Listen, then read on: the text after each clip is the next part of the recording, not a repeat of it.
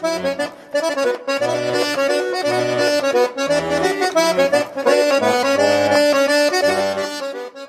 carnet de guerre de mon grand-père, troisième partie. Un balado proposé par Patrice Jean.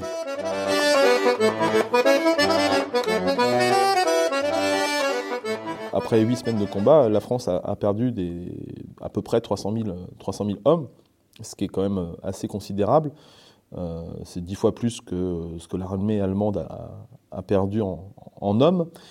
Et euh, ce, cet arrêt euh, assez rapide de la guerre donc, fait que les soldats vont être totalement démobilisés et vont se retrouver en situation de prisonniers. Entre mai et juin 1940, 1 850 000 hommes, soit à peu près la moitié de l'armée française, est capturée. Euh, les Allemands d'ailleurs sont les premiers étonnés par ce nombre de prisonniers. Euh, ils devront y faire face d'ailleurs rapidement parce qu'ils ne sont pas du tout organisés pour les prendre en charge.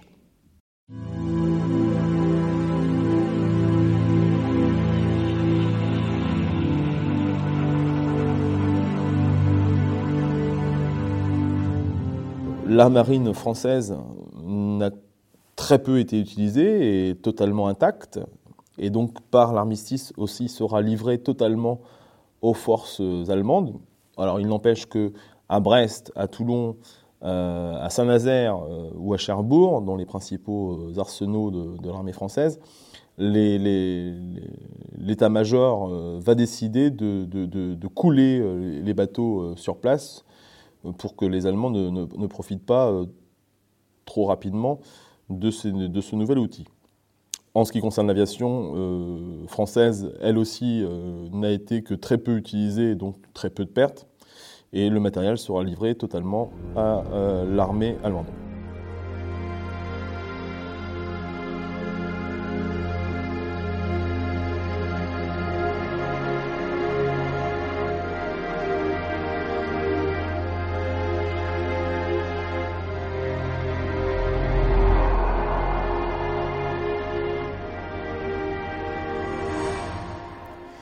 Alors on pourrait se demander, mais pourquoi ces soldats n'ont pas tenté de fuir plus massivement vers la zone sud? En fait, il y a eu globalement très peu d'évasion, euh, parce que l'état d'esprit est à l'abattement euh, après la débâcle. Euh, tous ces hommes-là sont moralement éprouvés, physiquement affaiblis. Et d'ailleurs, on le ressent très bien quand on lit le carnet de Joachim. Hein, il évoque les longues marches, le manque de nourriture. Euh, certains d'entre eux ont sans doute vécu des bombardements. Ils sont hébétés, ils sont fatigués. Après, on forma la colonne sur la route. Elle était bien longue. On prit quatre milles dans le village. On nous conduisit à Rambervilliers, distant de 5 kilomètres, et on nous fit rentrer dans une grande pâture que des sentinelles gardaient tout autour. Notre nombre grandit là de plus de moitié. Vers trois heures, le tonnerre commence à gronder, et peu de temps après, voilà la pluie.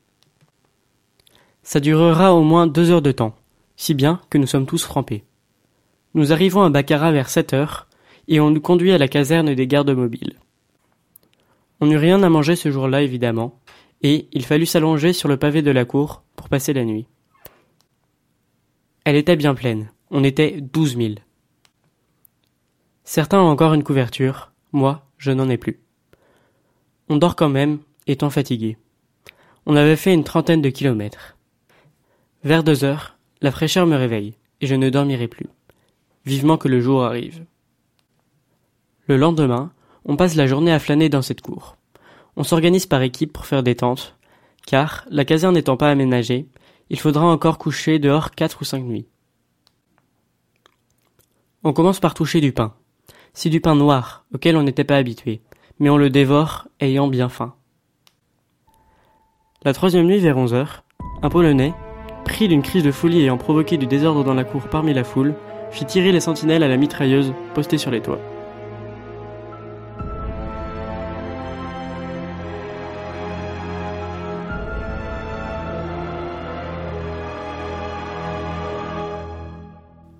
Deux furent mortellement atteints, et une quinzaine blessés.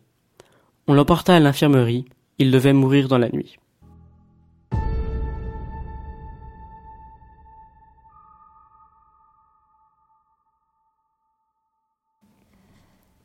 Alors quand les soldats sont capturés, ils vont d'abord séjourner dans les Frontstalag, qui étaient situés, je le précise bien, sur le territoire français. Ces Frontstalag, ce sont des camps de transit, des camps de tri, où les soldats français vont attendre leur sort. Donc deux cas de figure pour eux. Euh, une partie des soldats vont être démobilisés, c'est le cas des blessés, mais le plus gros de la troupe va être donc acheminé vers des camps en Allemagne. Alors ces Frontstalag étaient vraiment des camps provisoires que les Allemands ont dû organiser petit à petit, euh, je dirais même improviser, hein, dans des lieux capables d'accueillir un certain nombre de personnes, c'est-à-dire des écoles ou des casernes. Au bout de quatre jours, on nous casa, du moins la plus grande partie, dans la caserne. Pas de paille évidemment, et serré comme des sardines, mais on y est quand même mieux que dans la cour. On commence à toucher du jus le matin et un quart de soupe de légumes le midi. Dans la nuit du 25, les cloches sonnent la fin des hostilités en France. Mais c'est trop tard pour nous.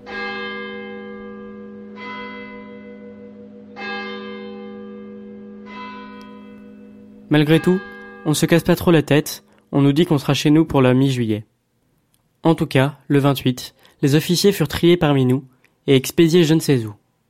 Le 2 juillet, on sut qu'il y avait un départ pour le lendemain, mon groupe étant du nombre.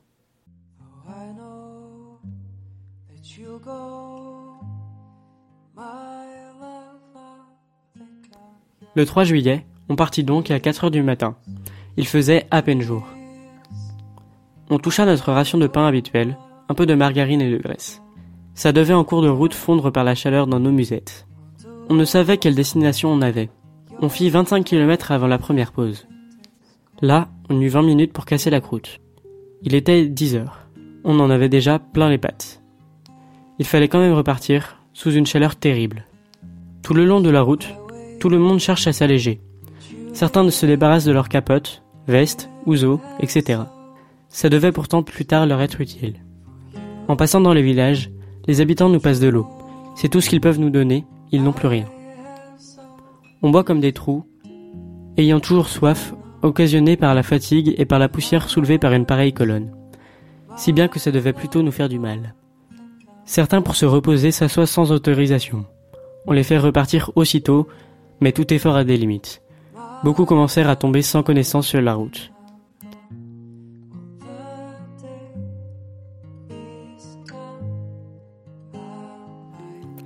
Des camions les ramasseront par la suite. Pareille chose dut d'ailleurs m'arriver. Je fus victime d'une défaillance peu avant Sarrebourg. Pour alors, la colonne était en complète débandade, beaucoup ne pouvant plus suivre étant blessés ou malades. Les camions ramassaient les derniers. C'est ainsi que ça m'évita de faire une dizaine de kilomètres de plus.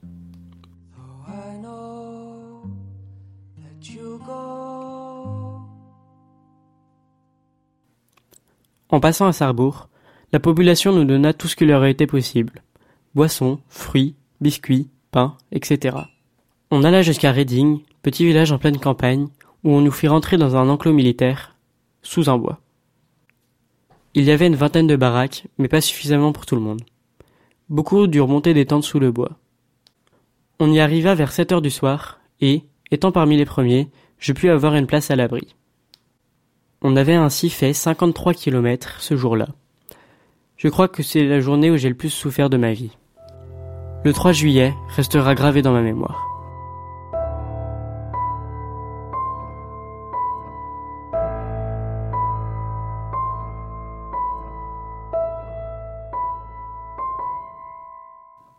Les premiers jours qu'on fut là, on n'eut pas d'eau. Il n'y en avait pas dans le camp. Impossible de se laver, et on avait bien soif. On organisa quand même un ravitaillement au bout du dixième jour. Une locomotive venait de nous envoyer deux wagons par jour. Ça allait mieux.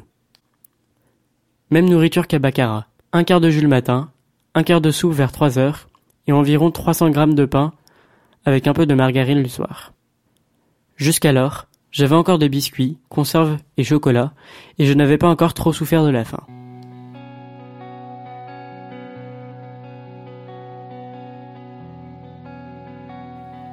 On nous autorisa à écrire.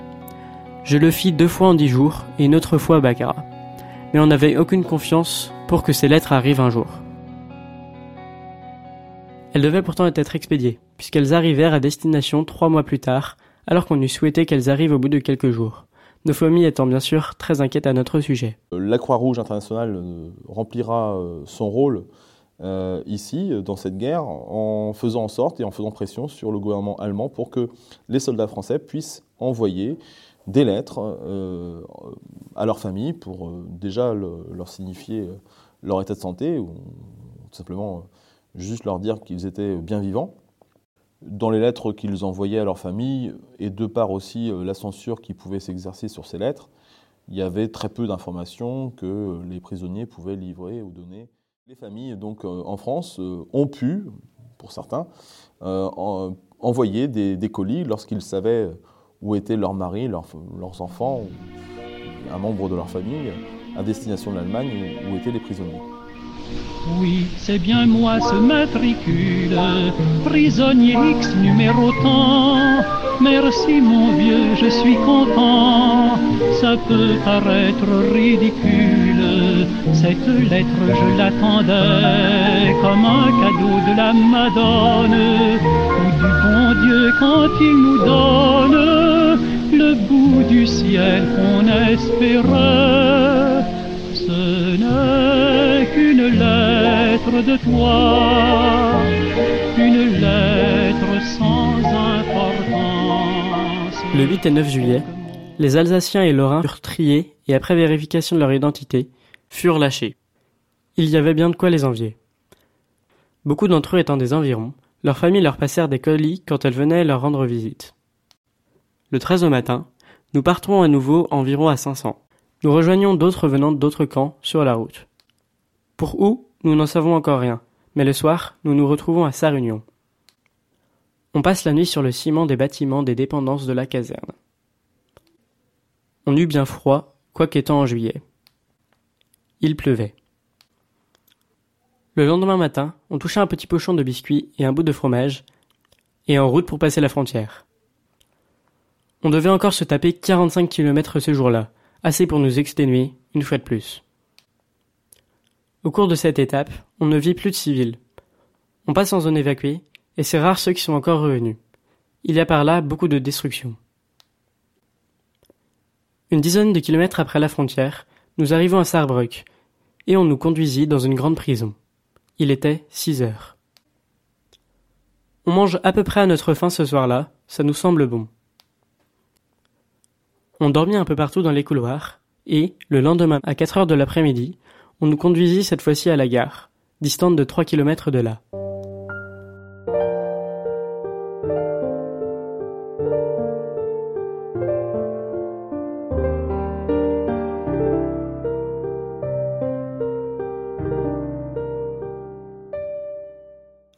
Un train nous attendait et on nous fit monter une soixantaine dans chaque wagon, donc impossibilité de s'allonger ni même de s'asseoir. À quatre heures le lendemain, on nous ouvre. Il faut descendre. On voit en gare des pancartes partout. Limbourg. Quelle région c'était-il? On sut par la suite, bien qu'ayant voyagé toute la nuit, on n'était pas encore rendu bien loin. On nous fait se mettre en colonne et l'on nous conduit au camp distant d'environ deux kilomètres.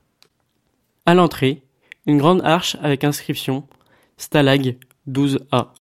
Après leur passage dans les différentes Frontstalag, les prisonniers vont intégrer les camps de travail.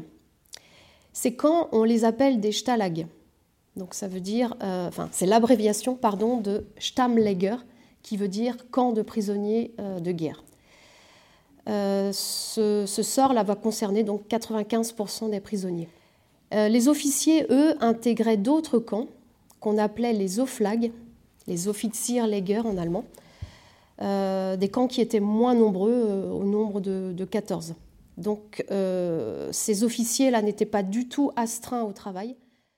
Donc pour les soldats de troupes, la décision donc pour l'Allemagne est de les envoyer en, Allemagne justement, travailler dans des centres industriels, donc des stalags à l'entrée des grandes villes, pour récupérer cette main-d'œuvre dans le, dans le but de, produire de l'armement ou autre au niveau industriel, ou alors euh, seront aussi euh, mis en place des travaux agricoles où donc des prisonniers seront affectés dans des fermes, parfois deux, trois, quatre soldats prisonniers dans des fermes pour remplacer évidemment les nombreux Allemands partis à la guerre. Ces stalags et ces oflags étaient répartis dans, les, dans 20 régions militaires du Grand Reich, c'est-à-dire géographiquement donc en Allemagne, mais aussi donc en Autriche, dans les Sudètes, en Tchécoslovaquie, à la frontière soviétique en Prusse orientale et également donc en Pologne qui, qui a été annexée. Au début de juillet 1940, on comptait déjà en Allemagne 200 000 prisonniers français et britanniques au travail. Ils seront 600 000 au mois d'août et 1 million fin octobre. Donc le, flux euh, grossit. Alors évidemment, il n'y a pas que des prisonniers français ou anglais. Euh, d'autres nationalités vont connaître le même sort, hein, des prisonniers belges, hollandais, polonais et des prisonniers russes qui étaient particulièrement maltraités. Là, euh, les, clauses, euh, en tout cas les, règles de la guerre ne seront pas du tout mises en place. Euh, puisque pour euh, l'Allemagne, euh, les Russes sont considérés comme des sous-hommes et que dans cette guerre totale qu'elle va mener, une guerre de destruction, il n'y a pas de, considération à avoir en vis-à-vis des prisonniers.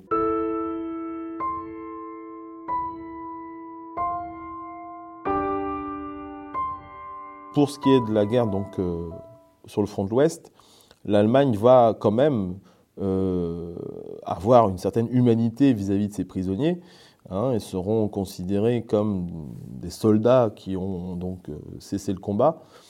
Et euh, ils ne seront pas non plus traités comme les opposants politiques qui, eux, connaîtront les euh, camps de, de concentration, voire même les camps d'extermination pour les populations dites indésirables. Pour ces soldats, donc, ce seront les stalags. Alors Joachim, après sa capture, lui, il va intégrer le stalag 12A de Limbourg, juste à côté de Francfort. Et ensuite, il est transféré au Stalag 4B de Mühlberg, donc euh, un peu plus au centre de, l'Allemagne, dans la vallée de l'Elbe, juste à côté de Dresde. Donc on apprend là que ces camps étaient tous désignés par un numéro, donc un chiffre romain, qui correspondait tout simplement à la région militaire où ils se situaient. Donc il y avait 20 régions militaires. Et la lettre qui suit permet de différencier les différents camps qui étaient situés dans une même région militaire.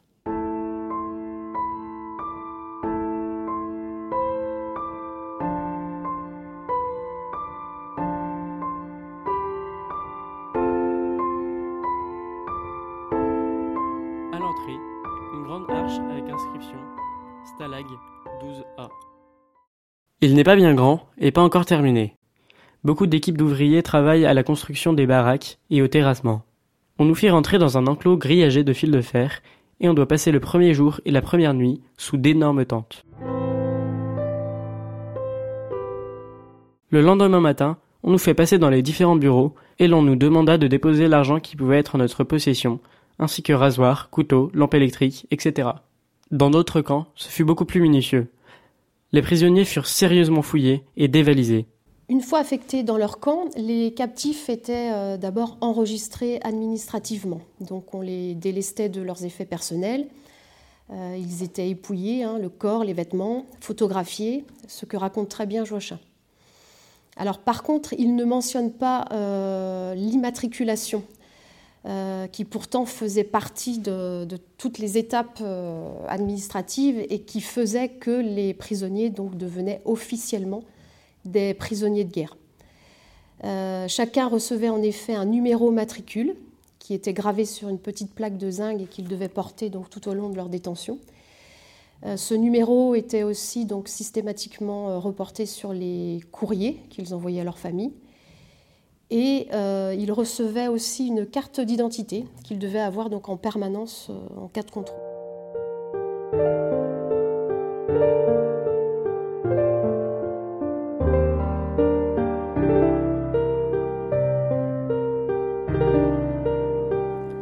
Ensuite, les Alsaciens, Lorrains et les Bretons furent priés de se mettre à part.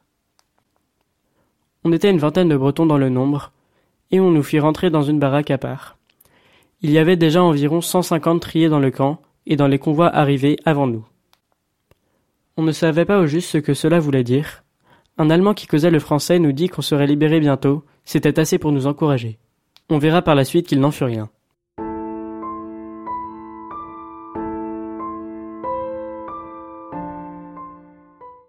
En tout cas, on ne nous fit pas partir pour le travail comme les autres, et ainsi nous dûmes rester y souffrir de la faim, car bien entendu, comme dans tous les autres camps, la nourriture fut défectueuse. 200 grammes de pain par jour, avec un peu de margarine, et un petit peu de fromage, et une soupe dans l'après-midi qui généralement n'était pas bonne. C'était de la choucroute, et des vieilles patates qui sur la fin étaient presque toutes avariées. On ne commença à manger des nouvelles que vers le 15 août. Il en resta encore plusieurs dizaines de tonnes de vieilles dans le magasin, qu'on dut quand même abandonner à la fin. Étant en complète décomposition, les gâtés qui se trouvaient dans le tas avaient fait échauffer le tout, si bien qu'à la fin, ce n'était plus qu'un tas de fumier, qu'on ne pouvait approcher avec les moustiques. Il fallait faire de la fumée pour les chasser, et pour pouvoir s'en approcher. Tout cet état de choses n'empêchait pas les prisonniers qui étaient à même d'y entrer, pour les corvées de cuisine et les corvées de triage, de se remplir les poches, pour les cuire ensuite en cachette. La faim fait tout faire. Pendant environ un mois de temps, j'allais tous les deux ou trois jours faire les pluches à la cuisine. On devait même se disputer quelquefois pour y aller, chose qui est rare pour les corvées, mais c'était l'occasion d'avoir une soupe supplémentaire, du moins quand il restait du rab du repas du midi. Il faut bien comprendre que ces prisonniers, euh, ils ont tous à un moment ou à un autre de leur, euh, de leur parcours souffert de la faim. Euh, c'est vrai notamment les, premiers jours qui ont suivi leur capture. Pendant leur transfert en Allemagne, euh, les premières semaines aussi où ils arrivent au camp. Et puis pour ceux qui sont restés euh, jusqu'au bout, c'est-à-dire cinq années, les derniers mois hein, de l'été 44 à 45 ont été aussi certainement difficiles. Une fois dans les camps, la nourriture est toujours une obsession. Euh, n'oublions pas quand même que ces prisonniers-là, ce sont de, jeunes hommes euh, soumis à des tâches physiques euh, rudes. Et donc les, rations qu'on leur donnait ne couvraient pas leurs besoins. Alors pourtant, le Comité international de la Croix-Rouge préconisait des rations moyennes pour 7 jours, mais évidemment, ces rations n'étaient pas du tout respectées puisque l'Allemagne souffre de pénurie. Donc je parle là du, Comité international de la Croix-Rouge, puisqu'on a gardé beaucoup de rapports euh, qui nous prouvent donc qu'il y avait quand même des visites là dans ces camps pour vérifier donc l'état sanitaire, pour, pour vérifier euh, les conditions euh, matérielles des prisonniers.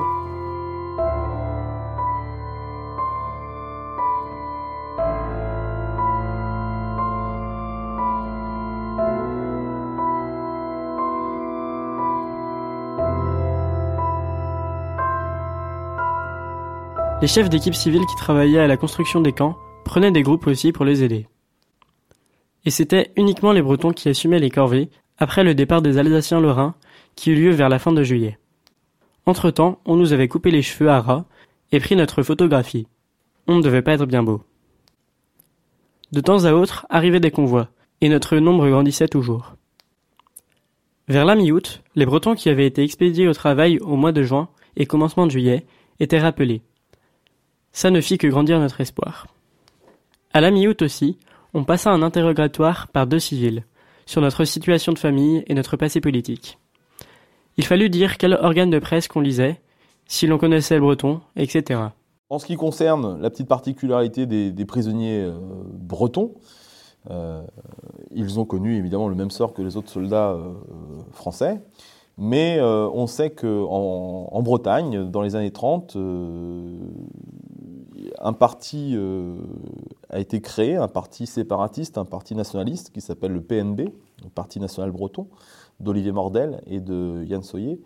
Et euh, ce parti euh, pro-allemand va, à partir des années 38-39, rentrer en contact avec le régime nazi, notamment par l'intermédiaire de Otto Abetz, pour négocier un futur État indépendant breton dans une Europe dirigée par l'Allemagne. Et on sait, euh, par exemple, que euh, Olivier Mordel, par exemple, chef du PNB, sera euh, attentif au sort des prisonniers bretons durant cette guerre et il a réussi à libérer très rapidement, à partir même du 20 juin 1940, 4 à 500 prisonniers, donc de soldats bretons prisonniers en Allemagne, adhérents au PNB. Voilà. Donc pour le reste, il n'empêche que pour l'ensemble et pour la grande majorité des, des prisonniers euh, bretons qui ne sont pas du tout d'ailleurs membres du PNB, puisque le PNB est très très minoritaire en Bretagne quand même, eh ben, ils connaîtront, comme les autres Français, une détention de plus de 4 ans jusqu'à la libération donc, euh, de l'Europe, donc le 8 mai 1945. Enfin, le 26 août, on nous avertit qu'on devait partir le 27. Pour où? Mystère. Chacun interprétait la chose à sa façon, et on devenait moins catégorique pour la question de la libération. Pendant mon séjour au 12A, j'eus l'occasion de retrouver plusieurs connaissances du pays. Ça fait toujours plaisir dans de pareilles circonstances. Le 27 août donc, on nous distribue des vivres soi-disant pour deux jours, et on nous conduit à la gare. Nous étions 1700. Le train est formé, et on démarre. Nous devions en descendre le lendemain à une heure de l'après-midi, en pleine campagne. Et l'on voit à deux kilomètres de là s'étaler un grand nombre de baraquements. C'était un autre camp. La même vie allait recommencer. On repasse d'autres fouilles, et après deux jours de séjour sous les tentes, on nous fait rentrer dans les baraquements. Je revis plusieurs du pays, qui eux aussi avaient été rappelés au camp et repartaient travailler. Pareille chose devait aussi nous arriver.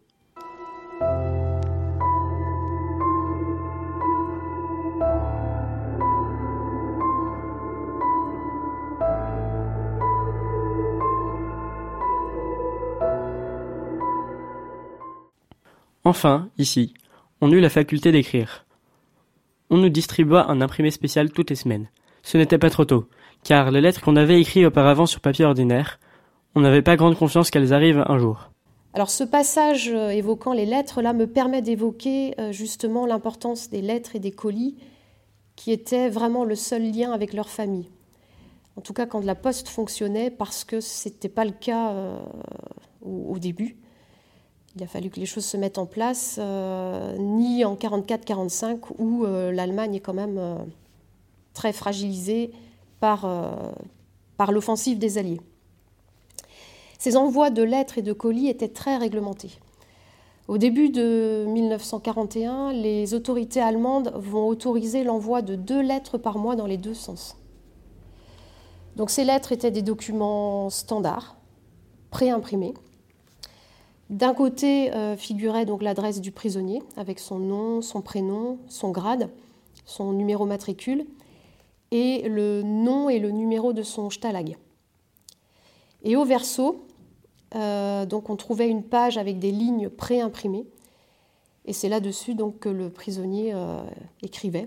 Alors sans doute il devait faire preuve de beaucoup d'efforts pour condenser ses propos parce qu'il n'y avait pas beaucoup de place. Et évidemment, ces courriers étaient soumis à la censure. Pour les colis, euh, chaque prisonnier avait le droit de recevoir deux colis familiaux d'un kilo par mois. Et il recevait aussi un colis de 5 kilos tous les deux mois. Donc ces colis provenaient euh, majoritairement de leur famille, mais euh, ils étaient aussi envoyés par la Croix-Rouge et par les municipalités et puis les, cercles d'entraide paroissiale qui dépendaient donc des, communes d'origine des prisonniers. Chère famille, chers parents, l'hiver est plutôt clément. Merci pour les gitanes, les conserves et pour les gants. À la fonderie passé magasinier. Avant j'étais au four, je vous l'avais caché.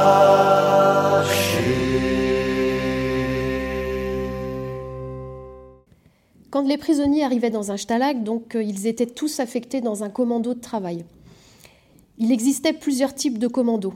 Euh, donc les commandos agricoles, pour travailler donc dans les exploitations agricoles, les fermes, pour travailler aussi dans le secteur de la pêche ou des forêts.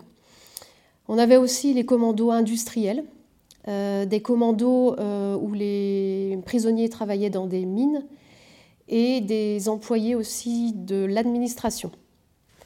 Et plus tard, donc à la fin du conflit, en 1944, il y aura même d'autres commandos un petit peu plus spécifiques qui seront donc destinés à déblayer les villes bombardées. Donc c'était des commandos un peu plus itinérants.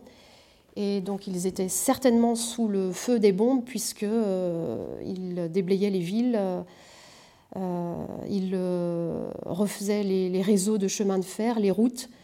Donc ça c'était le cas par exemple pour Dresde qui avait été bombardée en février 1945 par l'aviation alliée. La vie est la même qu'au 12A. Peut-être même la discipline est plus sévère. Par contre, on a l'impression qu'on est peut-être un peu mieux nourri. Au bout d'une dizaine de jours, le 6 septembre, on nous fait placer en plusieurs colonnes sur une grande place. C'était le marché. C'est là que, suivant les demandes d'entreprise, on nous classait par commando. On ne devait partir que quelques jours plus tard. La question des Bretons n'est pas encore complètement abandonnée, puisqu'ils sont répartis à part. Le lendemain, on passe une revue d'habillement, et ceux à qui il manque le nécessaire sont complétés. Puis c'est les douches et la désinfection. On en avait besoin. Tous, on était couverts de poux. Beaucoup en avaient déjà au 12A, mais alors, le 4B, tous les baraques sont contaminés. Et fatalement, on en attrape. Ça ne devait pourtant pas nous en débarrasser. Voilà que dans la nuit précédant le jour où je devais partir, je fus pris de violentes coliques, et je dus aller au cabinet plusieurs fois. Le lendemain, je fus bien obligé d'aller à la visite. J'avais 40 degrés de température et admis à l'infirmerie. Ça m'embêtait beaucoup d'une façon, car ce jour, tous mes camarades partaient et moi, je devais rester là pour tomber plus tard avec des inconnus. Au bout de deux ou trois jours, la fièvre tombait. Une semaine après, je sors avec quatre jours d'exemption de service. Ceci écoulé, il fallut repasser une autre fois sur le marché, et cette fois, je réussirai à partir. Euh, ces ouvriers, là, ils étaient recrutés de différentes manières. Soit les employeurs venaient directement au camp, pour euh, choisir leur main-d'œuvre. Soit, et c'est apparemment le cas de Joachim, on les embarquait donc dans un train ou dans un camion et on les conduisait donc dans les villes environnantes ou dans la campagne environnante sur, euh, sur une place, dans un bourg où se tenait donc le, le marché aux, aux employeurs. Et donc là avait lieu le recrutement. Je faisais partie d'un groupe de 150 destiné pour la sucrerie de Zeit. C'était le 17 septembre. On quitta le camp vers 11 heures et ce n'est qu'à minuit qu'on descendit du train. Ce n'était pourtant pas très loin. À notre descente du train, on demanda parmi nous deux groupes de 25 pour aller dans les deux grandes fermes différentes en attendant la saison des betteraves. Les autres allaient à l'usine pour d'autres travaux. On monte dans une remorque à tracteur et l'on nous emmène à domicile, distant de deux kilomètres. En arrivant, on nous servit de la soupe de pommes de terre, et certains habitués aux jeunes depuis deux ou trois mois en mangèrent même tellement qu'ils furent malades. On était logé dans une maison dépendante de la ferme. Elle devait servir auparavant au logement du personnel. Il y avait déjà une trentaine de prisonniers avant nous depuis le mois de mai. Nous, nous étions venus en renfort. Nous devions commencer à travailler le lendemain midi, à ramasser le restant de la moisson. Nous nous aperçûmes que nous n'avions pas grande force, trois mois de jeûne nous avaient bien anémiés.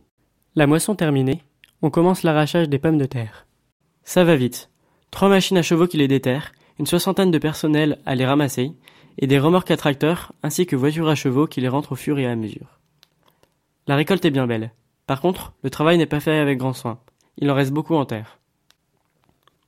Nous commençons le travail à 7 heures le matin. Une heure pour la soupe du midi qu'on nous apporte ordinairement au champ, pour la raison qu'on était souvent très éloignés, et la journée se termine à 6 heures. Ordinairement, le dimanche, on ne travaille pas.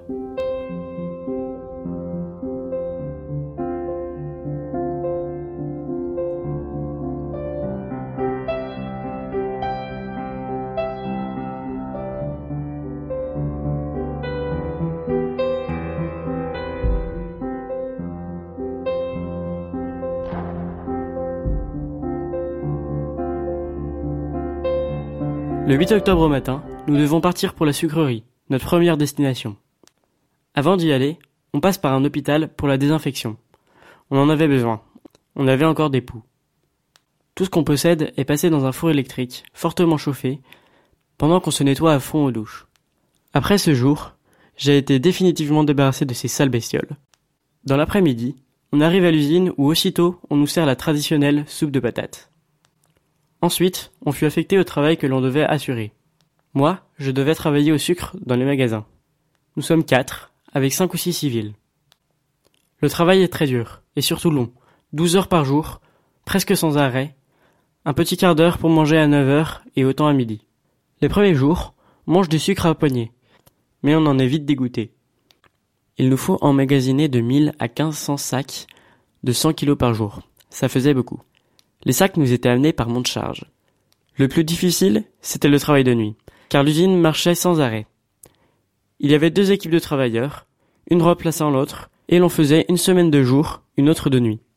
Les premiers temps furent durs. Après minuit surtout, on avait bien du mal à résister au sommeil, aussitôt que l'on reste inoccupé. Et le jour, on ne dort jamais si bien, le repos n'est pas le même. En plus de cela, pas un jour de repos. Les dimanches ne comptent pas. Fin octobre, je fus malade, et je ne travaille pas pendant une semaine. On eut encore l'avantage, nous autres, de travailler un peu au frais, quoiqu'il se dégage beaucoup de chaleur, du sucre qui est encore chaud. Ceux qui sont à l'intérieur de l'usine ont seulement un petit caleçon pour tout habillement. Nous sommes gardés par six sentinelles qui sont très sévères à notre égard. Malheur à celui qui n'obéira pas ou exécutera les ordres donnés trop lentement. Il déchaînera leur courroux et fera connaissance avec les coups de pied ou la crosse de fusil.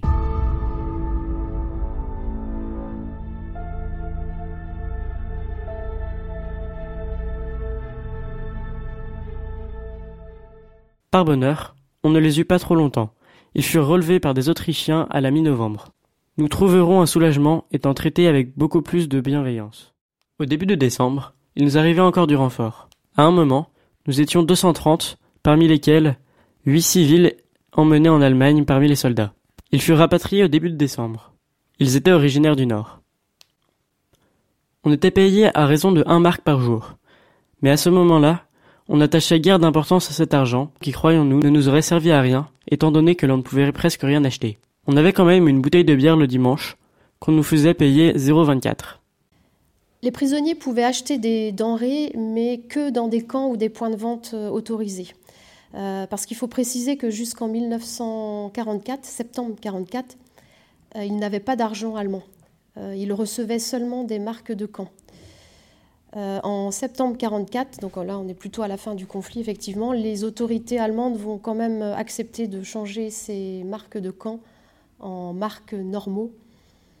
Mais euh, bah, certainement que les achats euh, des prisonniers étaient peu fréquents parce que forcément ça imputait sur leur maigre salaire. La nourriture, si elle était suffisamment abondante, était en général pas bonne, vu le travail qu'on devait assurer. On touchait 450 grammes de pain par jour, 25 grammes de margarine. Le midi, une soupe de légumes, en général de pommes de terre. Pas de viande. Le soir, ordinairement des patates non épluchées. Quelques cuillerées de sauce quelconque, un genre d'ersatz de lait, une cuillerée de sel, un peu de graisse, un demi-cornichon pour manger avec. On avait de la viande deux fois par semaine. 80 grammes de saucisson le mercredi, et le dimanche midi, une boulette de viande hachée frite. Heureusement que dès mi-novembre, on commence à toucher des colis. Pendant qu'il était là-bas, évidemment, euh, j'entendais parler de lui souvent. Puis je me disais, mais qu'est-ce que ça doit être celui-là Qui c'est? J'étais quelquefois un peu jaloux, tout petit. Moi, on, lui faisait plein de cadeaux. On lui, faisait, on lui envoyait des colis. Et puis, euh, ma mère euh, prenait bien soin lui envoyer des colis. Je sais pas s'il les avait à chaque fois, mais enfin, apparemment, il en recevait quelques-uns, puisqu'il en parle dans son, dans son livre. Mais et y compris euh, ben, les lettres.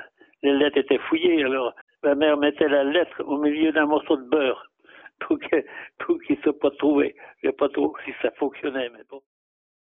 Dans vos colis militaires, Un Army Cake d'Elf et un paquet de biscottes d'Elf. Army Cake Delft aux fruits est un dessert exquis. Biscottes d'Elf, à chaque repas, conserve la ligne et l'estomac. Army Cake très nourrissant leur fera plaisir, très certainement.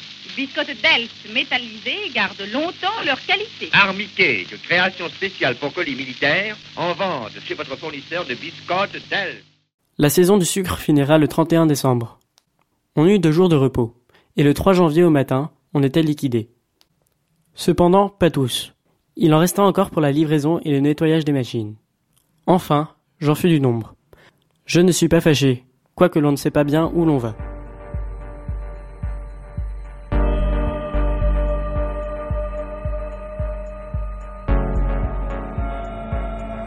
On nous conduisit en ville au bureau de placement des prisonniers, et c'est là qu'on va nous classer par groupe en suivant les demandes. Et de là, on nous conduisit à notre nouveau travail. Moi, je faisais partie d'un petit groupe de onze qu'une sentinelle nous conduit à la gare. Il faisait très froid et la couche de neige était épaisse. On nous fit monter dans un train et au bout d'environ une demi-heure, on descend à Crossen Ender Elster. On avait fait une quinzaine de kilomètres. De là, on fit pas mal de chemin, dans la neige qui était épaisse, et au bout de trois kilomètres, on arriva dans un petit village en pleine campagne, Nickelsdorf. On nous fit rentrer dans une salle de l'unique café du pays, et au bout de quelque temps, on nous emmena une soupe chaude qui nous fit beaucoup de bien. C'est là que nous devions cantonner, et nous étions destinés à travailler en forêt. Vers trois heures de l'après-midi, on nous fit prendre une paillasse et on alla la remplir chez un fermier. Plus, on la monta dans une chambre qui nous était réservée et où des lits de camp avaient été montés pour nous. Chacun choisit le sien et installa ses bagages. Il n'y avait aucun poêle de monter dans la chambre, et la nuit, on eut terriblement froid, à tel point qu'on ne put fermer les yeux de la nuit. Aucun vase ne fut même mis à notre disposition, et il fallut faire ses besoins par la fenêtre, la porte étant fermée, naturellement.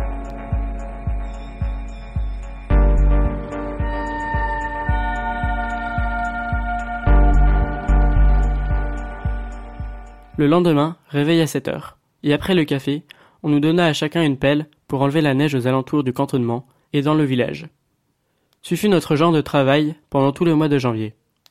On déblaya aussi le chemin qui conduisait à la forêt. Il y avait environ un kilomètre. Ce fut à peu près le même régime de nourriture qu'à la sucrerie, quoique ce fût peut-être un peu meilleur, surtout le repas du soir. Nous avions tous les jours un civil comme chef d'équipe, mais notre rendement au travail n'était pas énorme. Cela ne nous empêcha pas de souffrir terriblement du froid. Les journées n'étaient quand même pas longues. Nous commencions à huit heures pour finir vers quatre, et de temps à autre, on pouvait s'éclipser un moment pour aller se chauffer. Le 19 janvier dans la nuit, il nous arrivait encore vingt prisonniers, ceux qui portaient notre nombre à trente. Nous eûmes alors deux gardiens, mais deux braves gars qui, malgré qu'étant obligés de faire à peu près leur service, n'étaient pas méchants envers nous. Ainsi, ils nous laissaient la possibilité de nous éloigner, et quand on se disait malade, nous permettaient de rester à la chambre.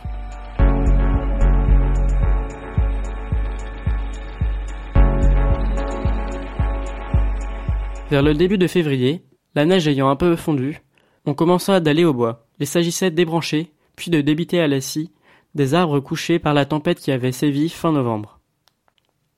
Elle avait dû être terrible. Des coins entiers, quelquefois des hectares, avaient été balayés.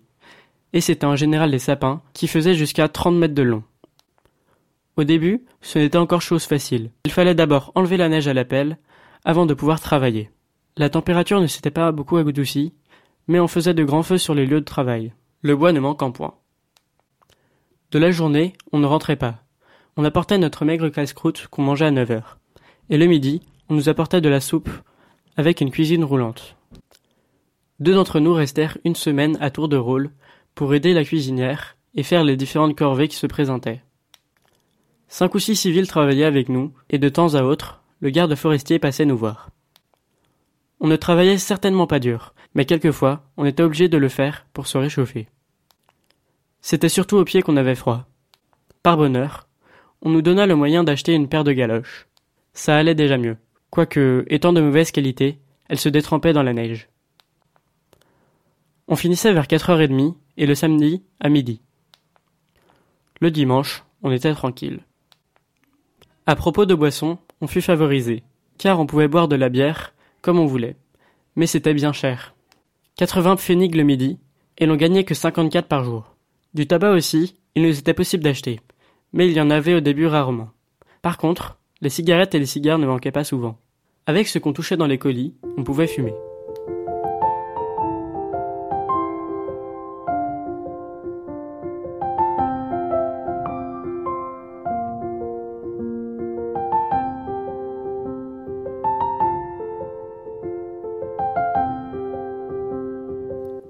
Courant le mois de mars, on fut vacciné contre le typhus à deux reprises. Ça ne devait pas nous rendre malades. Enfin, en général, notre travail n'était pas dur, pas de discipline et nourri à peu près suffisamment. On ne se plaignait pas et on voyait avec joie approcher le beau temps.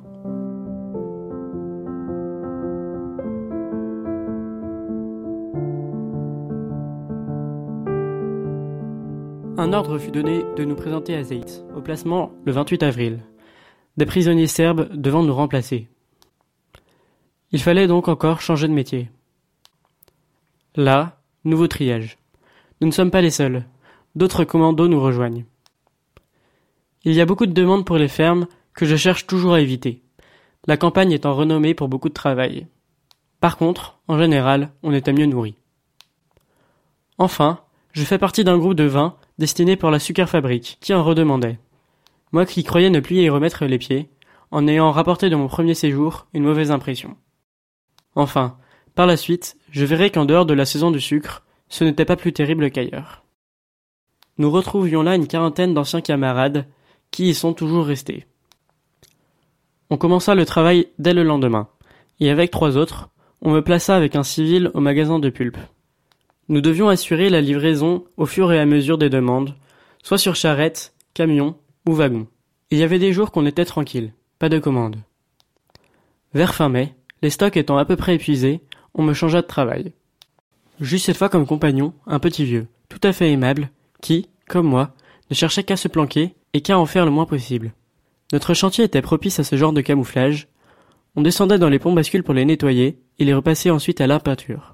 On passait ainsi une semaine avec chaque et nous en fîmes cinq. On avait encore l'avantage de travailler à l'ombre. Fin juin, il faisait très chaud.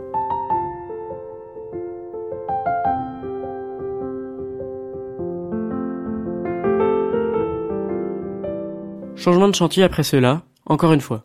Cette fois, je fis du terrassement, construction d'une digue dans les champs d'écoulement d'eau de lavage de l'usine. Là, pas plus de travail qu'ailleurs. Nous étions sept ou huit, mais les wagonnets de terre déplacés par jour ne sont pas nombreux. Nous ne faisons que huit heures de travail par jour, et le samedi après-midi ainsi que le dimanche, on ne travaille pas. De cinq heures, après la soupe du soir, on est donc libre jusqu'à neuf heures.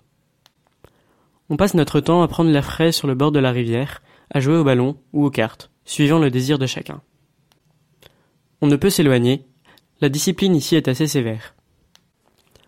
On trouva que la nourriture a sensiblement amélioré depuis l'hiver, quoique le travail est moins pénible. La raison en est peut-être qu'on est moins nombreux. Entre-temps, le 8 juin, il fut prélevé 8 sur le nombre des derniers arrivés pour aller travailler ailleurs dans une briquerie. Je ne fus pas désigné, mais mon tour de sortie ne devait guère tarder.